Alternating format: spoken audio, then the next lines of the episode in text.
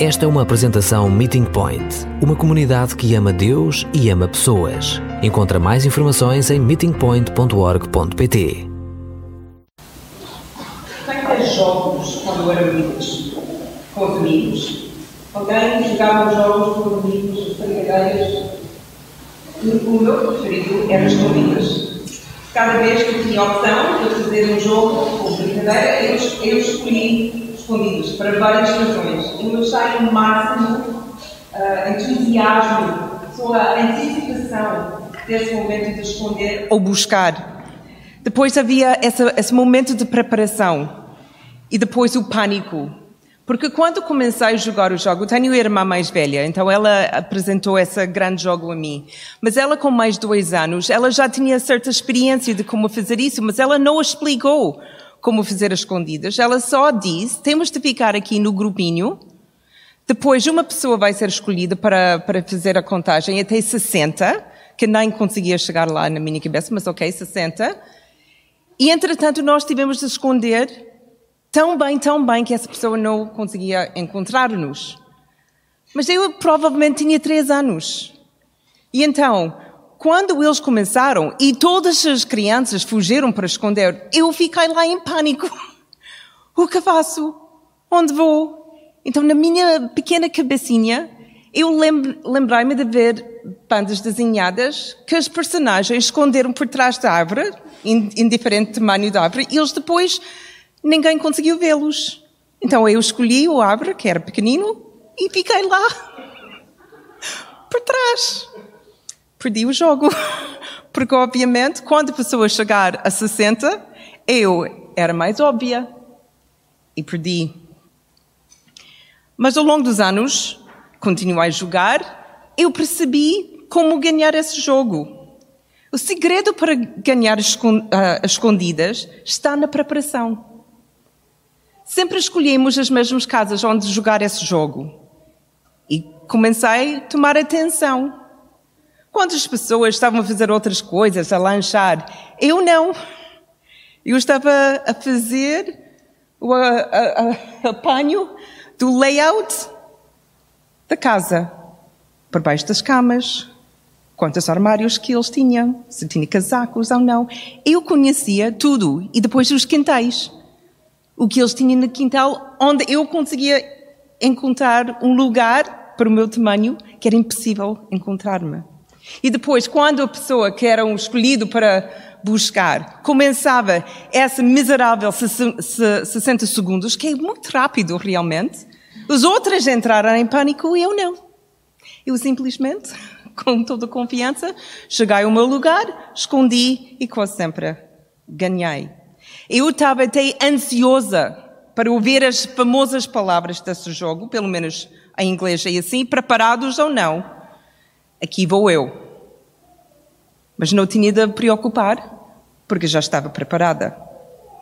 Então, o tema da nossa passagem hoje é exatamente isso. Pronto ou não, ou preparado ou não, aqui vou eu. Dito por Jesus. As passagens que nós limos antes, durante o tempo do louvor, eram de Mateus 24. E Mateus 24 é importante para nós hoje porque vai ajudar-nos a compreender a nossa passagem.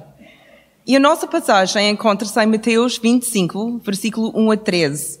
E começa assim: Jesus continuou. Então, para compreender o que ele está a continuar, temos de compreender o que ele disse em versículo capítulo 24. E este capítulo 24 é sobre os dias finais, o tempo em que Jesus vai voltar. Ele queria ajudar os discípulos para compreender os seus tempos, para estar atento e alertas aos sinais da segunda vinda de Jesus. Então ele fala sobre a destruição do templo, o sofrimento e a perseguição. Mas tudo isso são apenas sinais de alerta.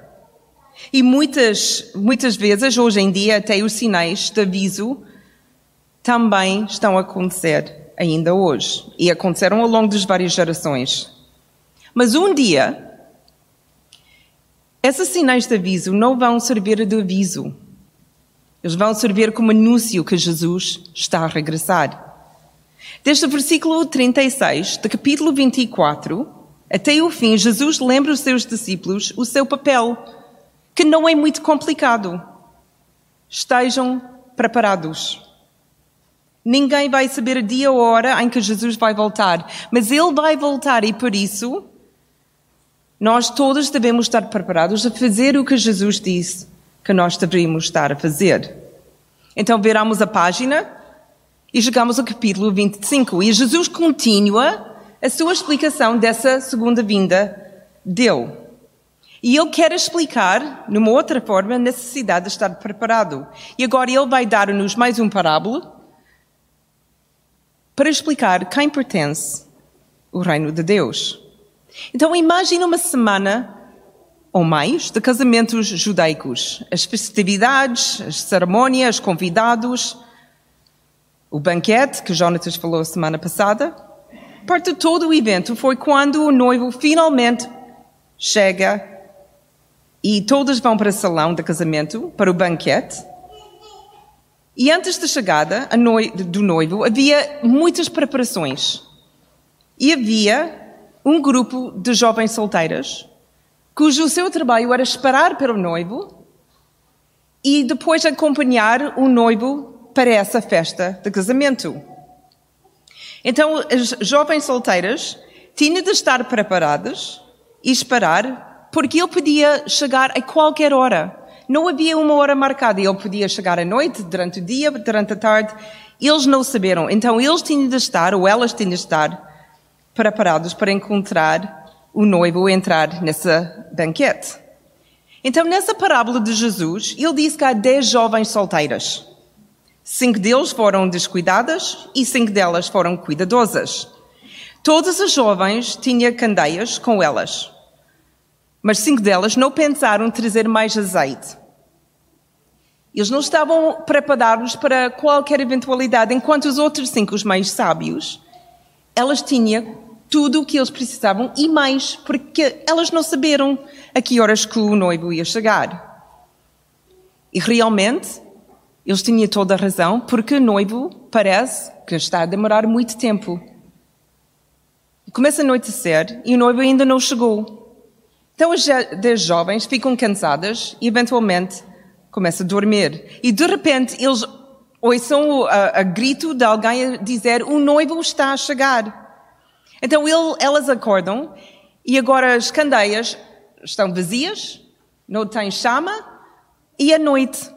Então as cinco sábias agarram, agarram nas, na azeite que eles têm, enchem mais as candeias, acendem as, uh, as velas e estão preparadas, mas as outras cinco não têm azeite extra. Então elas olham para, para os seus colegas e dizem, em versículo 8, Deem-nos um pouco do vosso azeite, que as nossas candeias estão-se a apagar. Mas as cuidadosas responderam: Isso não, que assim não chega para nós e para vós. O melhor é irem ao mercado comprá-lo. Então, os jovens sabias ainda não sabem quanto tempo o noivo vai chegar. Eles ouçam que ele está a chegar, mas ele ainda pode demorar uma hora ou duas horas. Então, eles não estão a tentar ser cruéis a essas, essas mais cinco, elas estão a ser responsáveis. Como pode demorar mais uma, duas, três ou cinco horas, elas querem ter certeza que quando o noivo vem, eles conseguem identificá-lo e podem acompanhá-lo à noite para a cerimónia do casamento. Então, as dez jovens, ou as cinco jovens mais descuidadosos, têm de, não, não têm outra escolha, mas têm de voltar e tentar comprar azeite. Então, enquanto os jovens descuidados vão-se embora, o noivo chega, leva os cinco jovens solteiras, cuidadosas, com eles, e eles entram na sala, sala da banquete, eles fecham as portas e a festa começa. Mas, algum tempo depois, e nós não sabemos quanto tempo, mas algum tempo depois, as outras cinco solteiras vêm ao casamento, batem a porta e gritem: Agora estamos cá, e nós temos as nossas candeias, estamos prontos, podemos entrar. Mas o noivo, que ouvia os seus gritos, volta a gritar: Eu não sei quem são. E a porta permanece fechada. Versículo 13, Jesus termina com, portanto, estejam sempre atentos, porque não sabem nem o dia, nem a hora. Há três coisas que quero que reparemos e três avisos que temos de prestar atenção. A primeira observação são estas dez virgens, essas uh, dez jovens solteiras. Eles parecem todos iguais. Ou seja, quando, quando Jesus estava a contar essa parábola, as pessoas conseguiram imaginar um casamento e essas jovens solteiras, tal como quando falo sobre um casamento português, conseguimos imaginar o noivo e noiva e todo, todas as pessoas envolvidas e até como eles estão vestidos. Na, nas nossas cabeças, nós imaginamos que essas jovens solteiras estavam todas vestidas com roupa de casamento. Pelo menos Jesus não, não disse diferente. Estão todos prontos para conhecer o noivo e todas elas têm candeias. A única razão pela qual sabemos desde o início da parábola que jovens solteiros são diferentes do que os outros é porque Jesus diz-nos. Ele sabe quem elas são, no seu íntimo. E aqui é o aviso. Jesus também sabe quem tu e eu somos no nosso íntimo. De fora, todos nós temos a mesma aparência. Chegamos aqui à igreja vestidos mais ou menos iguais, com o mesmo sorriso e entusiasmo. Nós cantamos as mesmas canções, ouvimos as mesmas leituras, lemos a mesma Bíblia. A maioria de nós pertence a um grupo de GPS, participamos em reuniões de oração e Lécio Divina, e os mais santos, as caminhadas. Estou a brincar. Mas o que se passa no interior é aquilo que Jesus quer que prestamos atenção. Fingir que estamos perfeitos na igreja é como vestir-nos nas melhores roupas para um raio-x.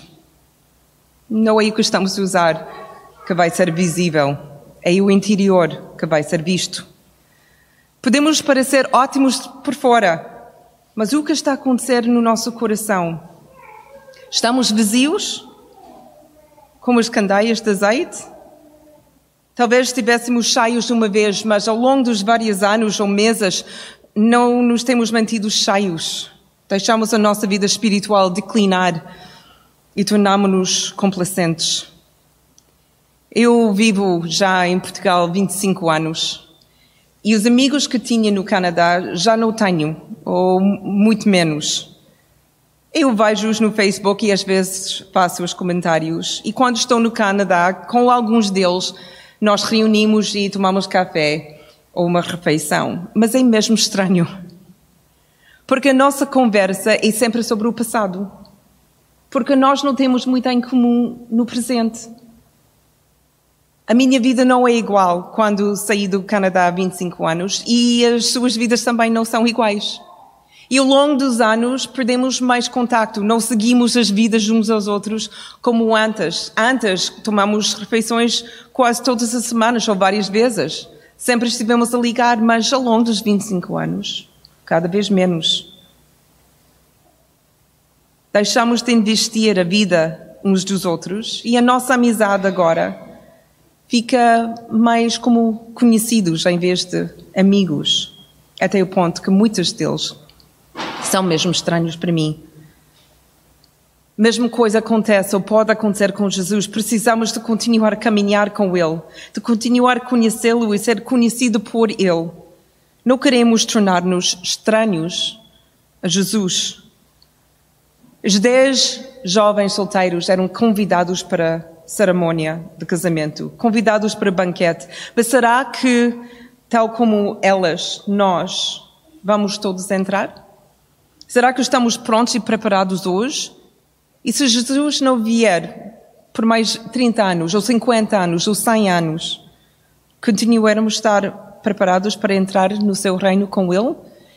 Sem uma caminhada de uma longa duração. E nós nunca chegamos até estamos mesmo com Ele. Podemos ter 80 anos ou 25 anos, essa caminhada até Jesus está na nossa, ou estamos nós na sua presença, vai continuar. A segunda observação.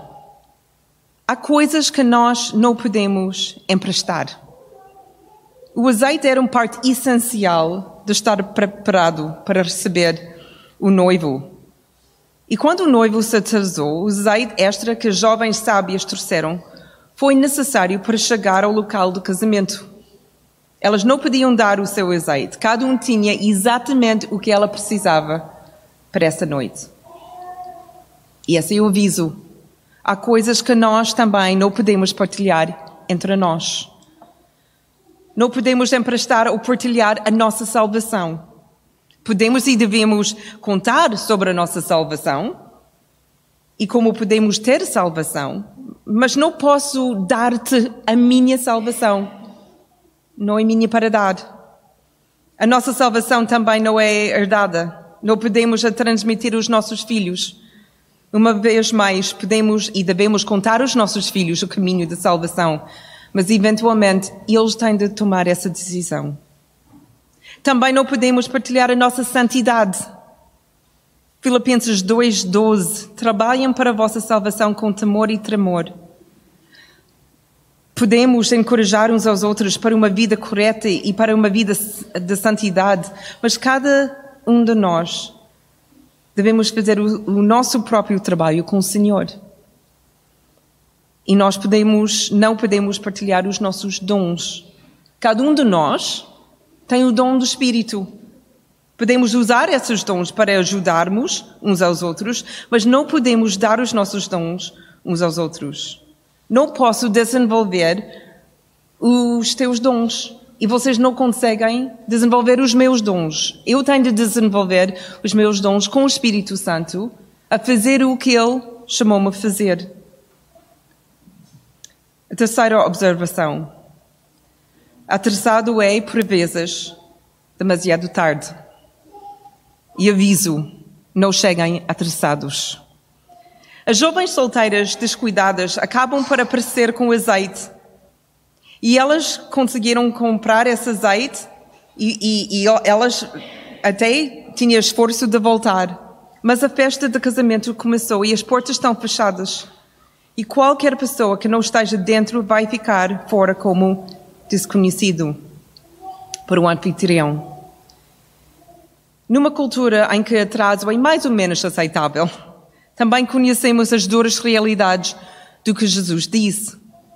Quando as portas de avião estão fechadas e se chegar atrasado à porta de embarque, apesar que tens um bilhete, não vais conseguir embarcar nesse voo. Eles não vão abrir a porta. E eu já vi isso muitas vezes.